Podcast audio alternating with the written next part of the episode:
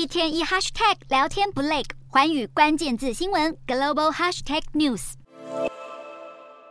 美国众议院议长麦卡锡面色铁青，不出国会，面对记者提问一概不回。麦卡锡不敌党内议员倒戈，当地时间三号遭过半众议员投票罢免，成为美国史上第一个被赶下台的众议院议长。麦卡锡原本抱持希望，期盼民主党议员协助他保卫，还坚称自己会挺过难关。不料有两百零八位民主党人跟近八名倒戈共和党投下同一票，通过罢免动议。而开出第一枪的佛州共和党籍议员盖茨又趁机补刀，怒轰麦卡锡无能。盖茨所领导的极端共和党不满麦卡锡通过临时拨款法案，他们多次施压要求削减联邦开支、加强边境管制。然而，麦卡锡为了避免政府停摆，火速通过法案，却让反对者有机可乘，拉他下台。至于民主党方面，也因为麦卡锡对拜登启动弹劾调查而心生不满。其实，这一波反麦势力早在今年一月就让麦卡锡经历十五轮投票才上位，当时他还被迫让步，修改议事规则，将罢免议长的门槛。降低到只需要过半同意就能通过。如今共和党内讧越烧越大，麦卡锡颠簸的议长之路就此画下句点。而他的盟友麦克亨利暂时接任临时议长，直到新领袖被选出来前，众议院将休会。